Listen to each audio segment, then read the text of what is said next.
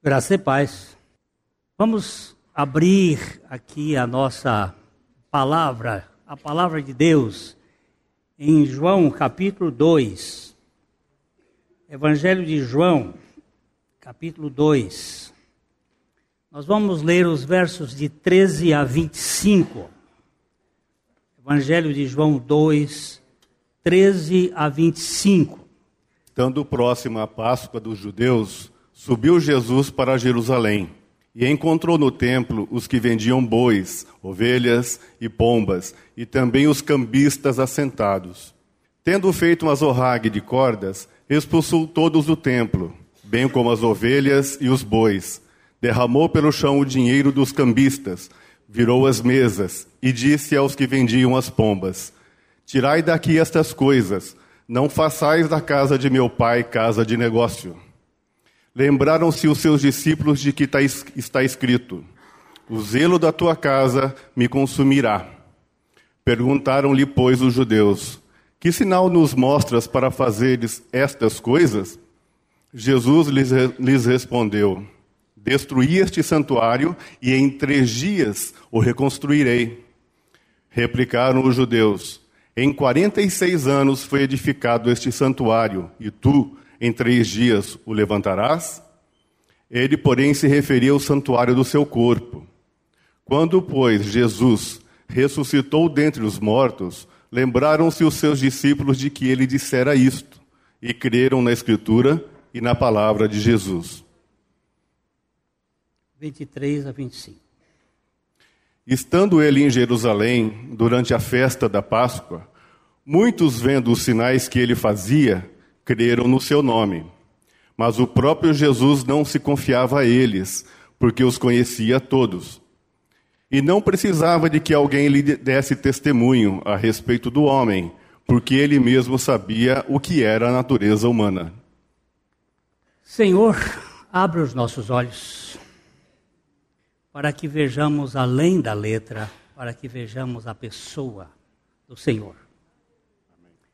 O versículo 13 até o versículo 22, nós temos a primeira purificação do templo feita por Jesus. Jesus fez duas purificações do templo. A primeira, que é registrada apenas por João. E a segunda, que é registrada pelos sinóticos, Mateus, Marcos e Lucas. A primeira purificação ele fez logo depois do seu primeiro sinal em Caná da Galileia, na primeira Páscoa de Jesus. A segunda purificação ele fez no final da sua caminhada terrena, na semana da sua crucificação, na última Páscoa de Jesus. Estas duas purificações do templo tinham a ver com o que havia acontecido dentro da religião judaica. O povo de Israel havia se dividido no reino de Roboão, filho de Salomão. Duas tribos ficaram no sul e dez tribos ficaram no norte, e houve uma secção.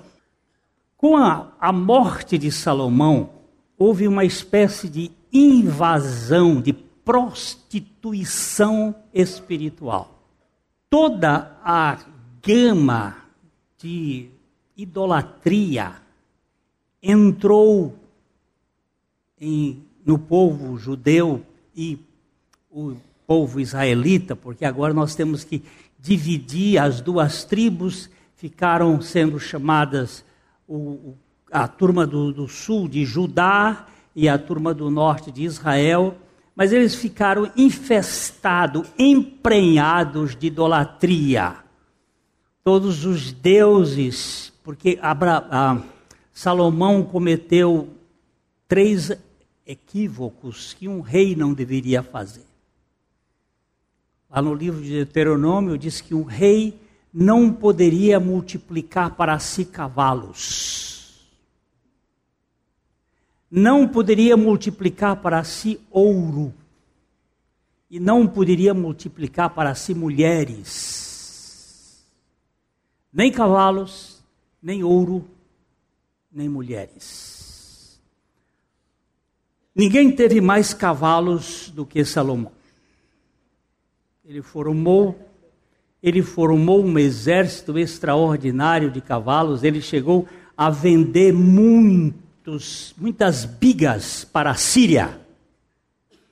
Fazia aquelas bigas com belos cavalos e vendia, porque isso era o, os tanques de guerra antigos.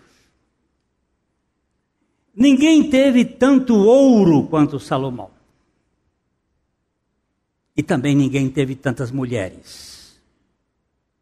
Não se tem registro na história da humanidade um homem que tivesse tantas mulheres quanto Salomão. 300 esposas e 700 concubinas. Era problema demais. Estas mulheres, elas fizeram uma coisa terrível que foi implantar o sistema da idolatria. Ele casou-se com moabitas, com amonitas, com egípcias, e ele trouxe toda a idolatria destes povos, e Israel e Judá ficaram infestados de idolatria. É, no ano 722 antes de Cristo, Senaqueribe, rei da Síria, tomou o norte, Samaria, onde estava Israel, e destruiu e acabou.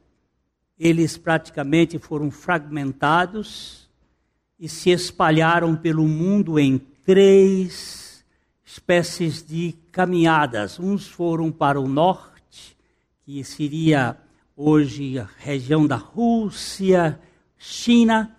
Uma parte veio para o, o Oriente, para a parte da Índia e também para o lado da África e a outra parte veio para a Europa. Essa primeira migração ou diáspora espalhou todo o povo, só vieram a ser conhecida esta migração recentemente com o Instituto do Templo, com a pesquisa do DNA porque os judeus eles não eram enterrados em cemitérios com, comuns das nações, mas em cemitérios particulares. Até hoje, e com o estudo das migrações, eles foram para os cemitérios para descobrir os ossos, e com os ossos eles descobriram aonde foram as várias tribos a tribo de Naftali, a tribo de Manassés, a tribo de Dan, tribo, eles verificaram e pelo estudo hoje está reconstituído o Israel, que isto é o capítulo 37 do livro de Ezequiel, o Vale dos Ossos Secos. E às vezes a gente pensa que aquilo é só metáfora, mas são realidades espirituais que Deus tem um plano e um projeto com esse povo. É, o povo judá, ele ficou, era Judá e Benjamim, e foi para a Babilônia no ano 800, 586, com Nabucodonosor. Depois ficou 70 anos lá. Ele teve uma espécie de limpeza desta, desta idolatria. Mas eles trouxeram da Babilônia algumas coisas. E uma destas coisas foi a sinagoga. E foi um sistema que a Bíblia vai chamar de a casa de Satanás. Que é o sistema do humanismo, que Satanás, ele é o técnico do homem, do humanismo. Quando Pedro disse que Jesus não iria para a cruz, chamando Jesus à parte, Jesus disse: Arreda-te, Satanás, porque não cogitas das coisas de Deus, mas das coisas do homem. E esta primeira purificação tem a ver com esse comércio babilônico da religião. Que Jesus vai de frente, é, levantando o azorrague e querendo, quebrando, não querendo, quebrando os ritualismos e os processos que eram feitos de uma religião que visava apenas o dinheiro. O Barba está nesse pro, pro, projeto que é muito interessante sobre a questão do dinheiro. É o único ser que tem uma identidade divina. Jesus disse que não se pode servir a Deus e a Mamon. E ele deu a Mamon uma personalidade à semelhança de Deus, porque ele exerce poder sobre as pessoas e dominação. E faz com que a pessoa acabe sendo serva do dinheiro ou adoradora ao dinheiro. E este, esta primeira purificação tem a ver com a realidade espiritual com que o povo de Israel estava vivendo. Você vê que ele diz que estava próxima a festa da Páscoa, esta, esta luz verde eu ganhei hoje, veio diretamente do Vaticano, ela está assim, bem forte, e a Páscoa dos judeus é a primeira Páscoa, e subiu Jesus a Jerusalém. É a primeira ida de Jesus no seu ministério a Jerusalém. Você, o livro de João vai falar dos milagres principais de Jesus em Jerusalém e alguma coisa na Galileia, mas pouca, mais ligado a Jerusalém.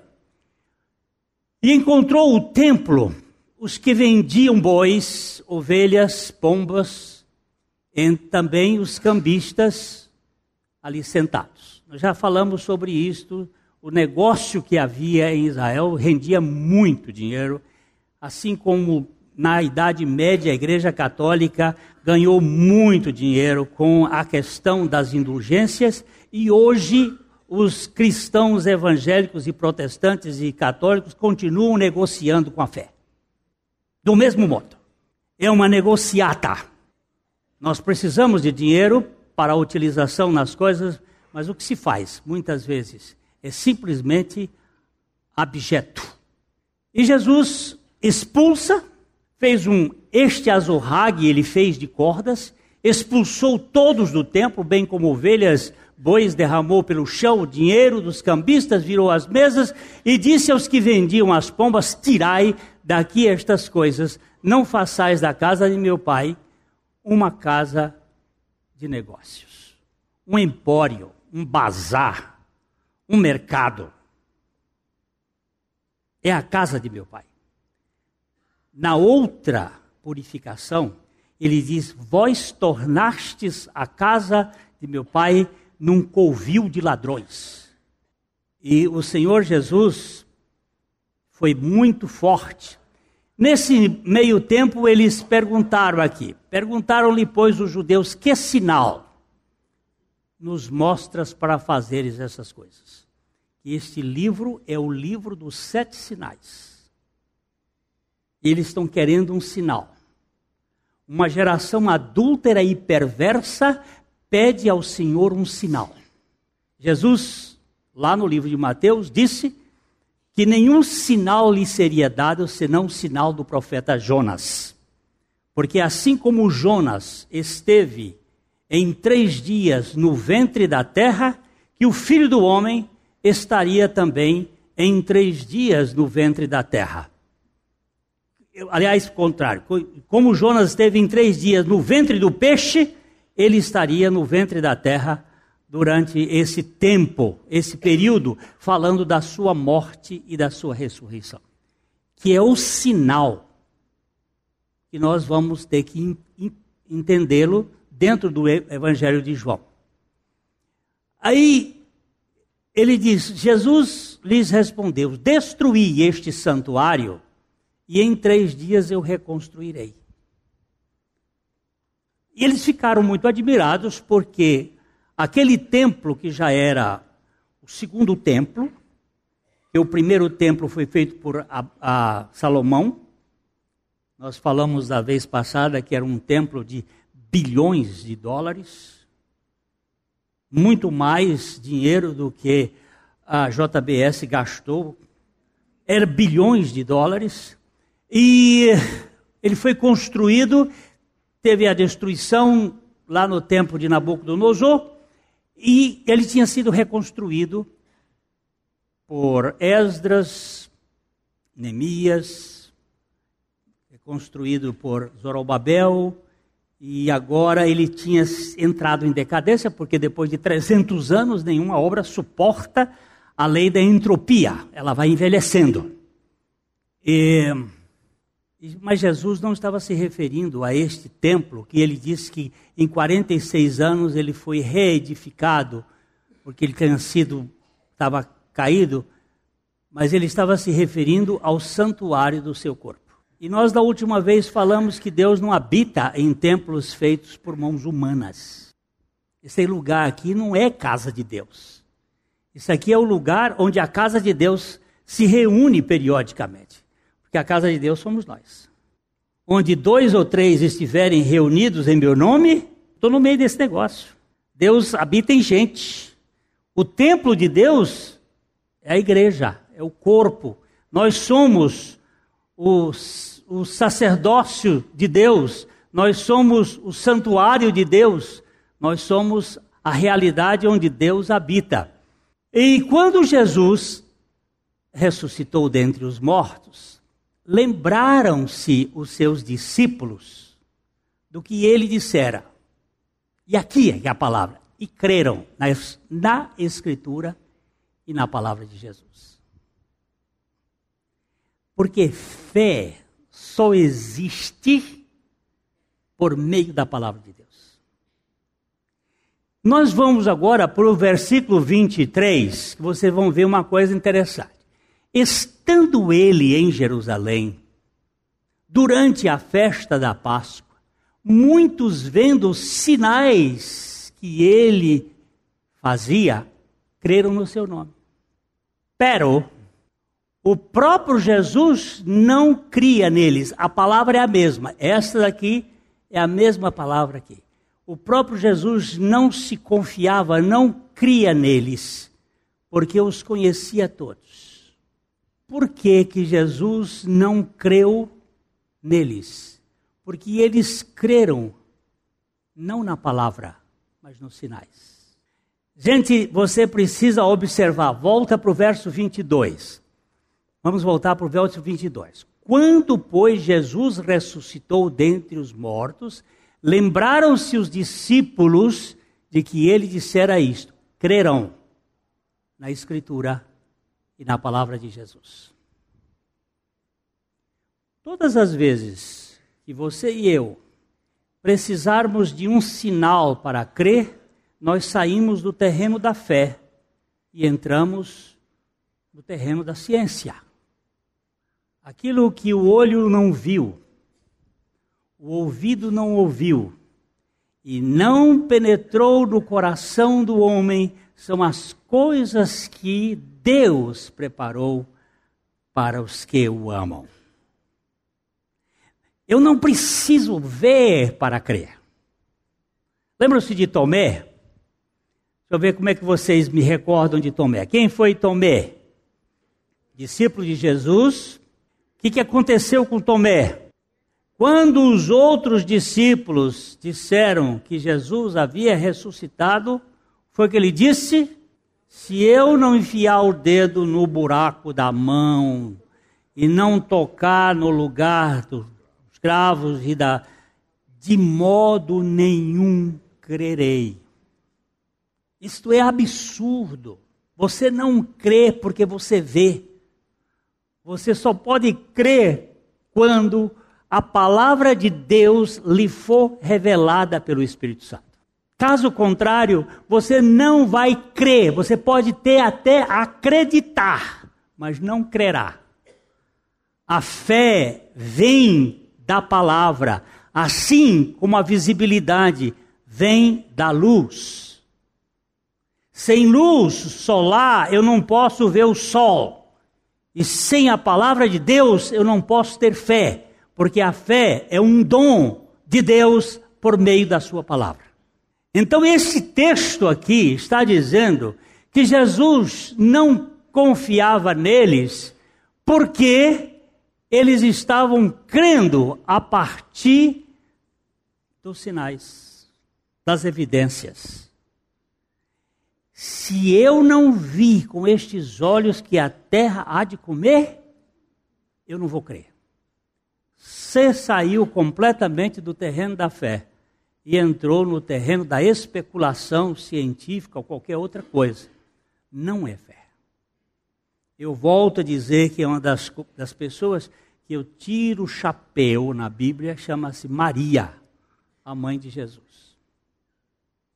Uma jovenzinha, possivelmente 17 anos de idade, muito jovem, recebe uma visita inusitada de um ser angelical que lhe vem dizer uma coisa absolutamente incompreensível.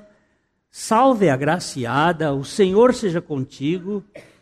Bendita és tu entre as mulheres. E aí o Senhor diz: Olha, você vai ser mãe. E ela fica perplexa e pergunta: Como pode ser isto? Se eu nunca tive relações com homem algum? E vem uma explicação absolutamente incompreensível. A sombra do onipotente virá sobre ti, e o ente que será gerado em ti será chamado Filho do Altíssimo.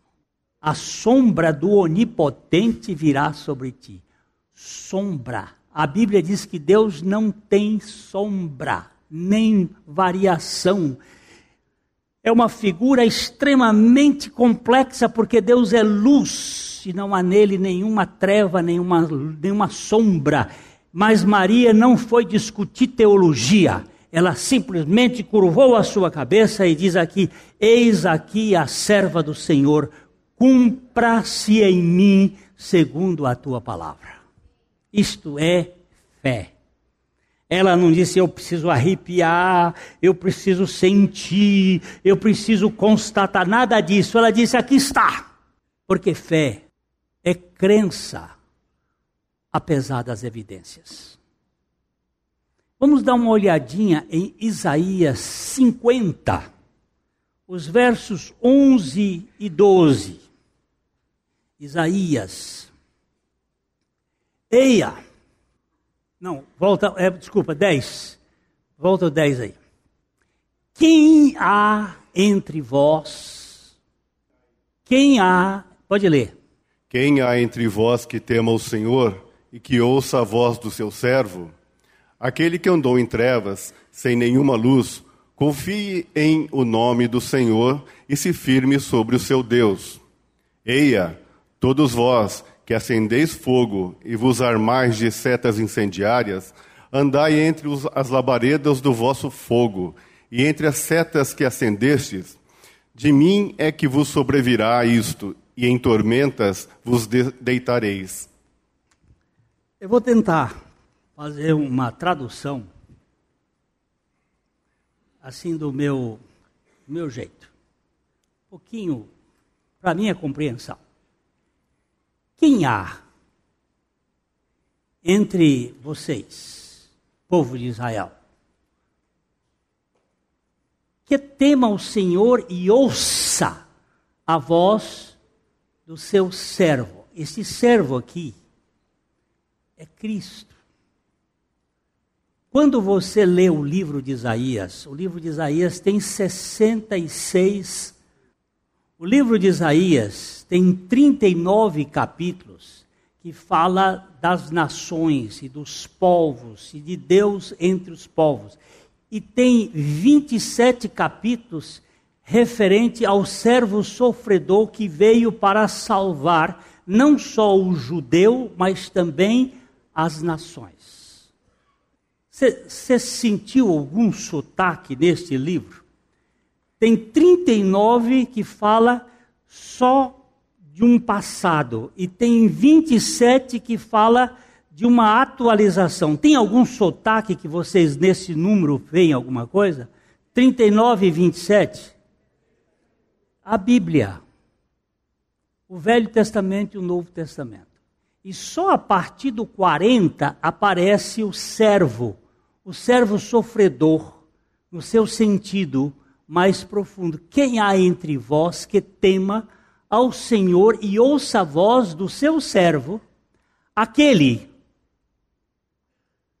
Porque Jesus, ele é o autor da fé.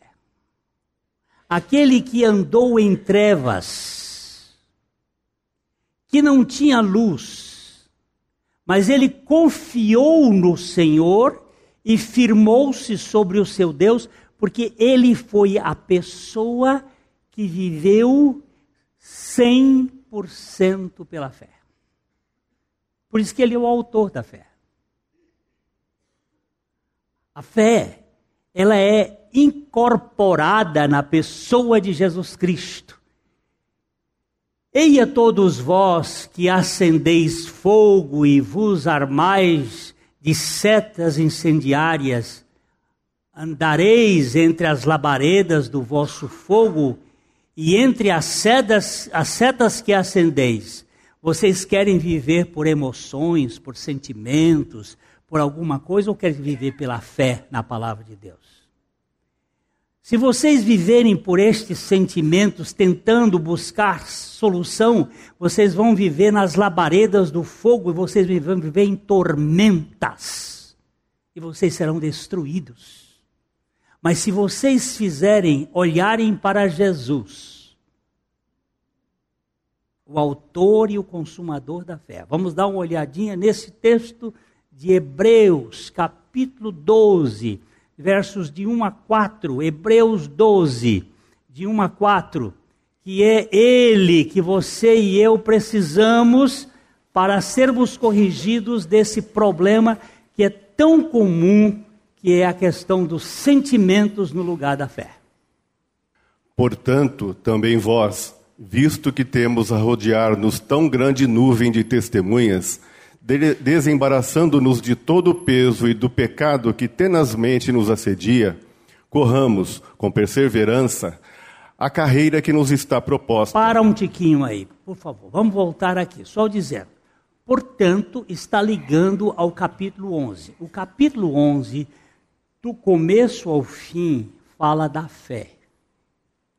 Vamos pegar o, versículo 1 do capítulo 11, por favor, aí, Pati, caça aí, capítulo 11, e nós vamos só dar uma olhadinha que esse capítulo 11, ele é o capítulo da fé. Ó, ora, a fé. Ora, a fé é a certeza das coisas que se esperam, a convicção de fatos que se não veem. Depois ele vai dizer que foi pela fé. Pois pela fé os antigos obtiveram um bom testemunho. Pela fé entendemos que foi o universo formado pela palavra de Deus, de maneira que o visível veio a existir das coisas que não aparecem. E todo este capítulo, começando com Abel, passando por Enoque, por Noé, depois passa por toda a turma do Velho Testamento, Abraão, Isaac, Jacó, entra lá, vem, vem, vem, vem até o último dos profetas, falando de fé. De fé. Quando ele chega lá no versículo 12, capítulo 12, verso 1, ele diz: Portanto, também nós, nós éramos os hebreus da época, as pessoas que estavam naquela época, que essa carta aos hebreus. Portanto, também nós, visto que temos a rodear-nos uma tão grande nuvem de testemunhas, desembaraçando-nos do peso e do pecado. Por favor, não é dos pecados, mas do pecado. O que é pecado do ponto de vista de Jesus? Vamos para João capítulo 16, versículo 8 e 9. Vamos, depois a gente volta para cá.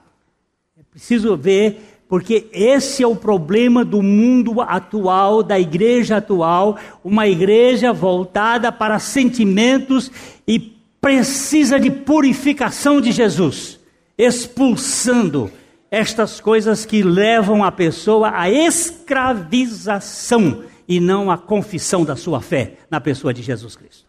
Presta atenção aí. Quando ele vier. Ele quem? Não, não. Ele aqui é o Espírito Santo, que ele está falando anteriormente. Quando ele vier, quando o Consolador vier, convencerá o mundo do pecado, da justiça e do juízo.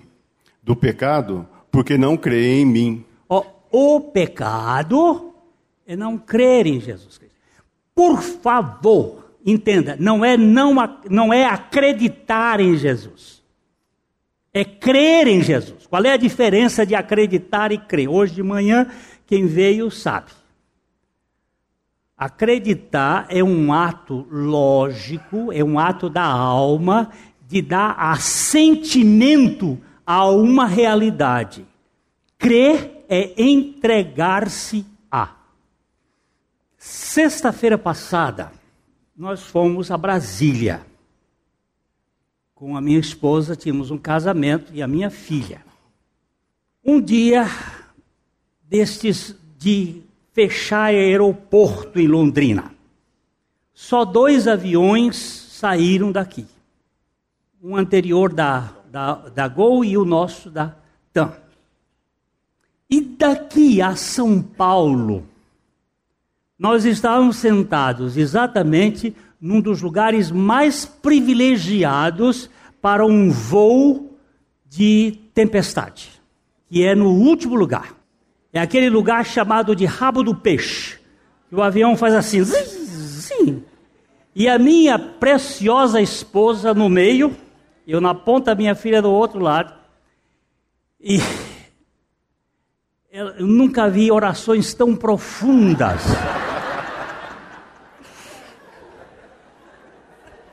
Porque daqui a São Paulo, nós fomos debaixo de turbulência permanente desse voo.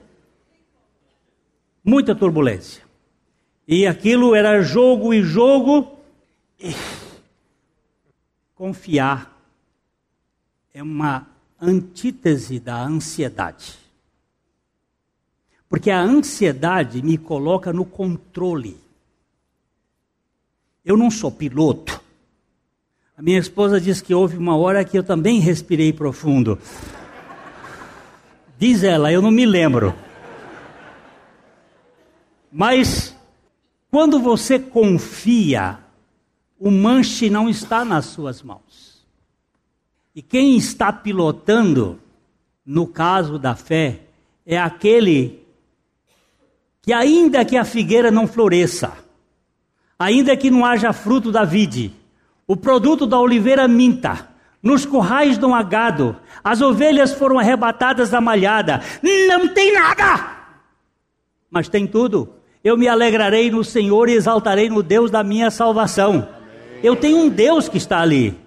É a história da menininha em que o navio estava açoitado por uma tempestade e ela brincava no balanço e brincava, e uma senhora disse: Menina, você não está com medo? Eu não. Por que você não está com medo? Porque a gente fica horrorizado como é que as pessoas não têm medo. Ela disse: Porque meu pai é o capitão do navio. Para ela, na sua simplicidade, o seu pai era o super-herói. A gente sabe que não é, mas para Deus,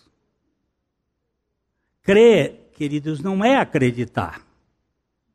Crer é entregar-se a aquele que tem o comando e que vai sustentar. Ele disse: ah, Isso aqui nós estamos do pecado, agora vamos voltar aqui. Nós temos que desembaraçar-nos do peso e do pecado. O peso, quem traz peso é religião. Vinde a mim todos vós que estáis cansados e sobrecarregados. Não tem coisa que pese mais do que religião. cobrando, cobrando, exigindo. Peso, peso, peso, peso. Você tem que fazer. Você não consegue. O peso e o pecado que tenazmente nos assedia. Corramos com perseverança, com perseverança a carreira que nos está proposta. Agora veja o verbo o quê? Olhando firmemente para o autor e consumador da fé, Jesus, o qual em troca da alegria que lhe estava proposta, suportou a cruz, não fazendo caso da ignomínia, e está assentado à destra do trono de Deus. Por favor. Jesus não creu nos homens, por quê? Por quê? Porque eles estavam olhando para os sinais e não estavam orando para aquele que é o sinal.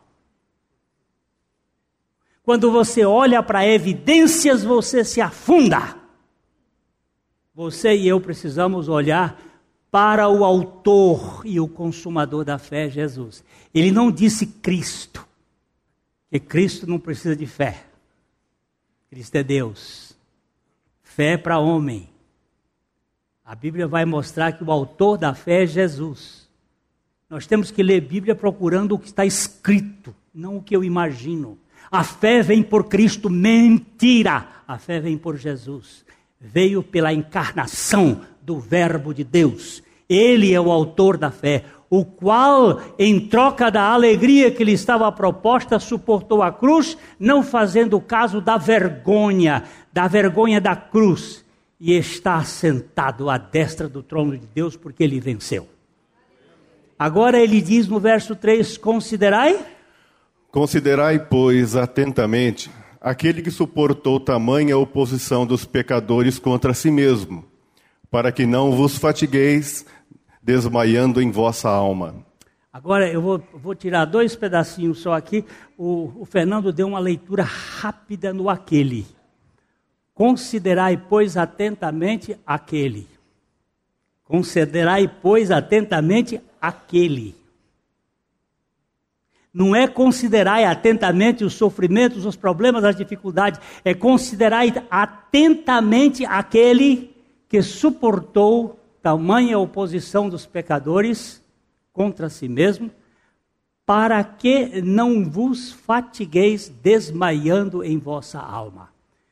Falei hoje que eu tenho uma promessa com a igreja de tratar sobre a salvação da alma salvação do corpo, mais para frente.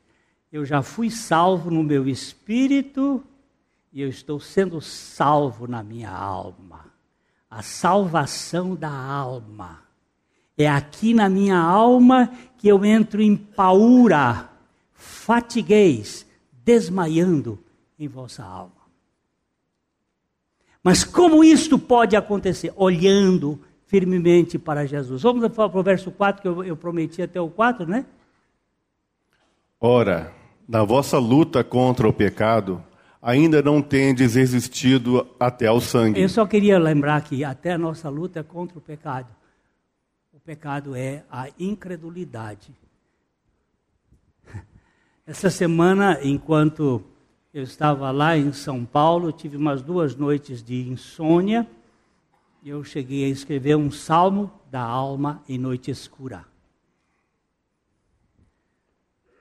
São as tribulações, os ataques malignos na nossa alma.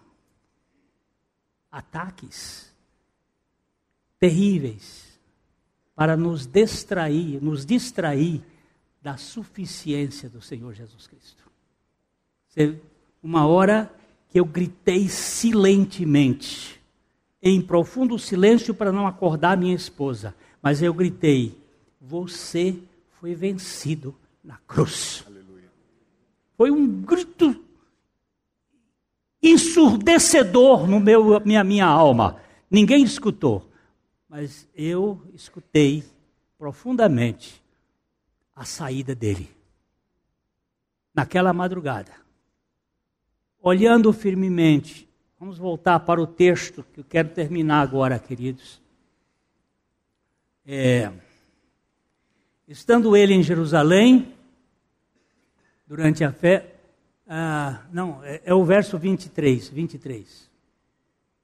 23. Estando ele em Jerusalém durante a festa da Páscoa, muitos vendo os sinais que ele fazia, mas o próprio Jesus não se confiava a ele, porque os conhecia todos e não precisava de que alguém lhe desse testemunho a respeito do homem, porque ele bem sabia o que era a natureza humana. Você confia em você? Eu não confio em mim. Eu não confio em mim, porque eu sei que eu sou incapaz de merecer confiança. Tenho que olhar para Jesus. A natureza humana, ela não é, ela não é perversa. Ela é desesperadamente perversa.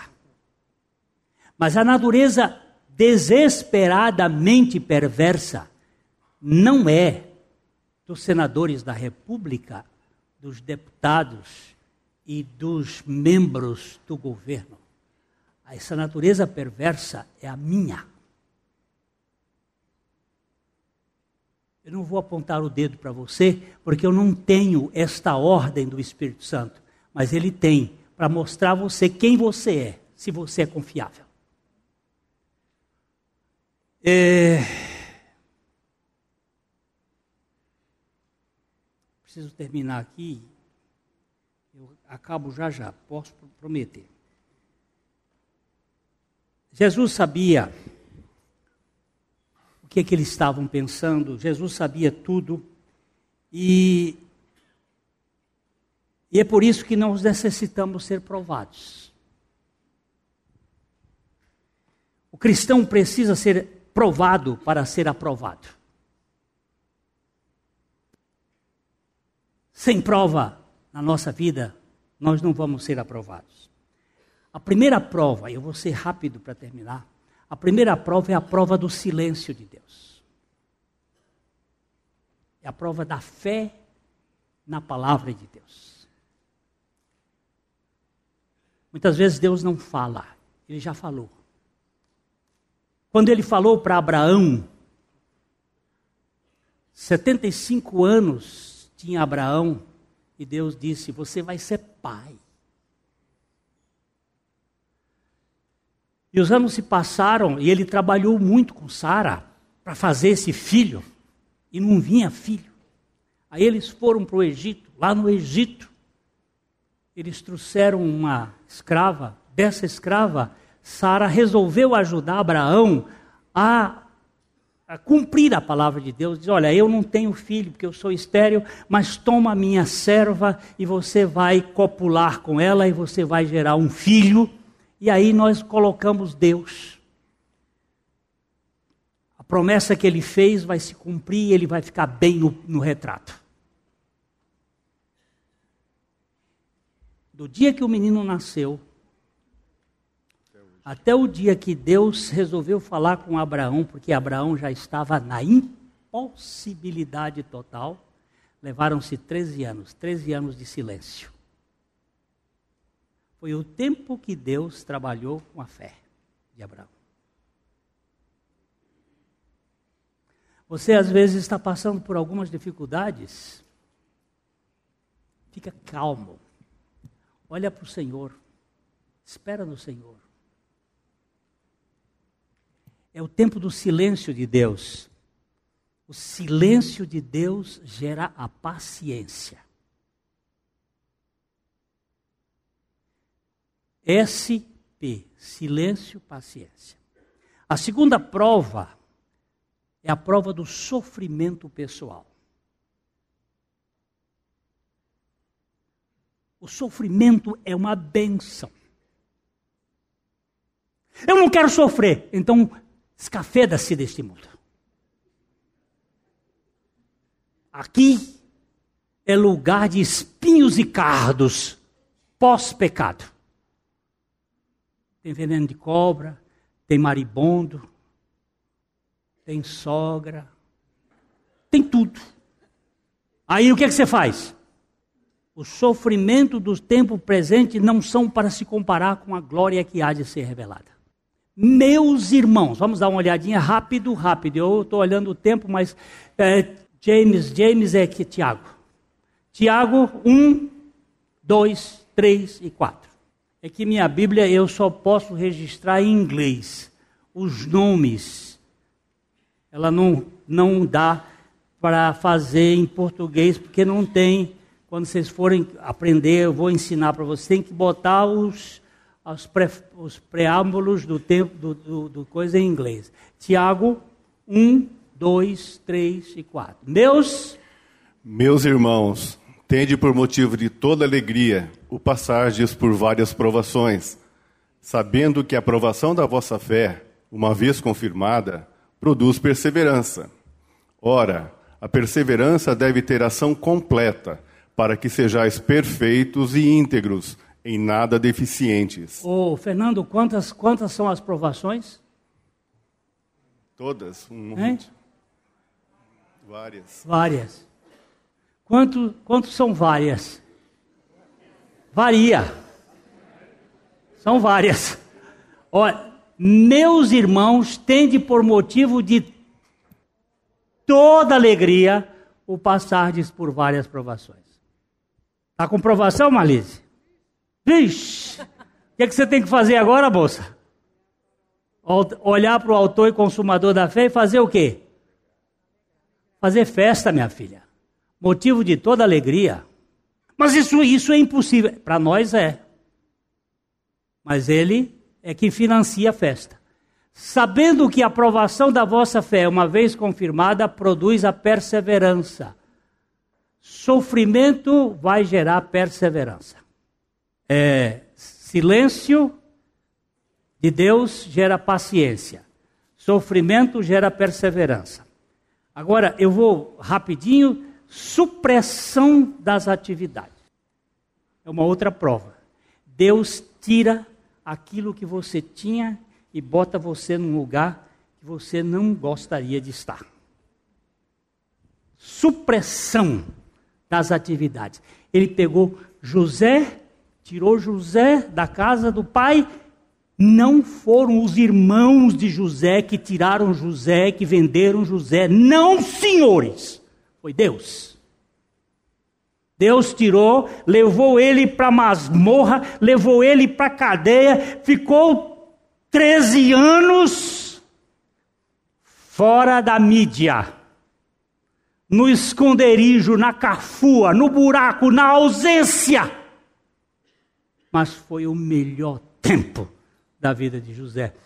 Lá no capítulo 50, quando os irmãos, com medo de vingança depois da morte do pai, chegaram para ele e disseram: E agora o que você vai fazer conosco? Ele disse: Meus irmãos, Vamos ver o versículo 20 e 21 de, de Gênesis 50 só.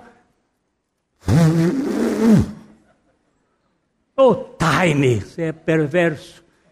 Esse tal crono, oh Deus maldito. Esse cronos. Vamos ver. Vós, na verdade.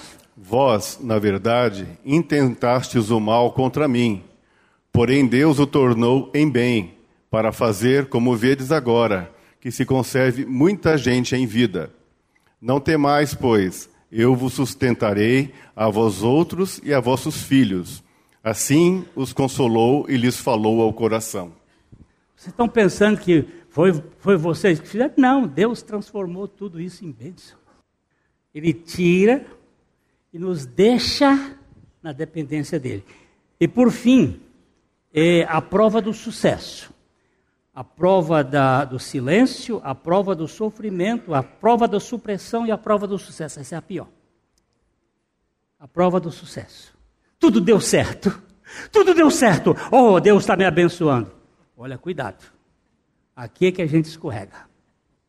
Só tem um exemplo lindo. Foi o de Daniel. Esse moço dependeu de Deus em tudo. Nunca quis ser mais do que Deus havia feito dele. Eu, eu volto lá para o texto de, só para lembrar aqui. É,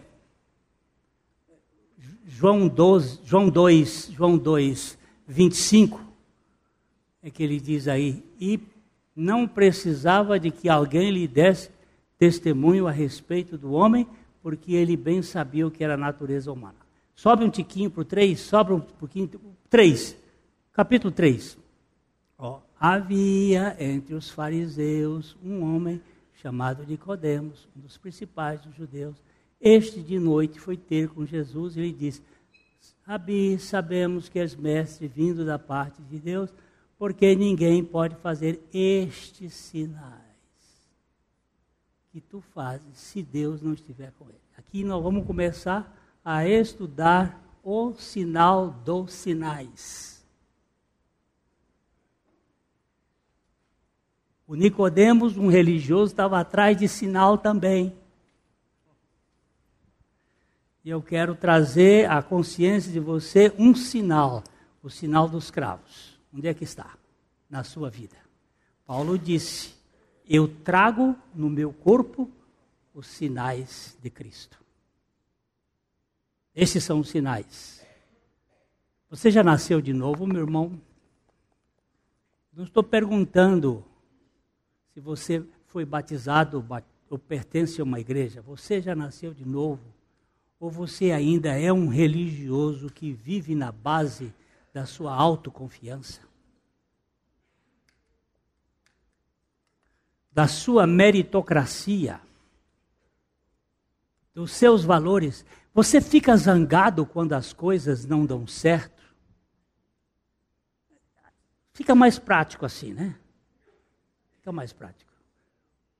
Você gostaria de estar no manche do avião da vida? Controlando as coisas. Ok? João colocou o pingo no i. Aqui está o problema nosso. Que sinal você quer? Que Deus tenha misericórdia de nós. Eu sei que tem é, guia-me. Eu comi oito minutos a mais do que me deram aqui. Tem problema? Então tá bom. Estou perdoado. Guia-me sempre, Senhor, porque eu não tenho para onde ir sem a tua manifestação. Eu acho que valeria a pena estirar as pernas para vocês e eu sentar. Onde guiar-me, meu Senhor? Aonde? Aonde? É, português tem umas coisas interessantes. Onde é uma ideia parado. Aonde é a ideia de movimento. Aonde guiar-me, meu Senhor, eu seguirei por seu amor. É sua mão que me conduz, por mim ferida sobre a cruz. Olha os sinais. Olha o sinal. Olha o sinal que tem que marcar a sua vida e a minha. A mensagem que você acabou de ouvir faz parte do Ministério de Comunicação Palavra da Cruz. Temos um grande acervo de estudos bíblicos em áudio e vídeo. Distribuímos também gratuitamente o jornal mensal Palavra da Cruz. Entre em contato conosco pelo fone 0 operadora 43 33 728900 ou pelo e-mail livraria@piblondrina.com.br. Visite-nos pelo site www.livrariapiblondrina.com.br ou acesse www.piblondrina.com.br. Graça e paz.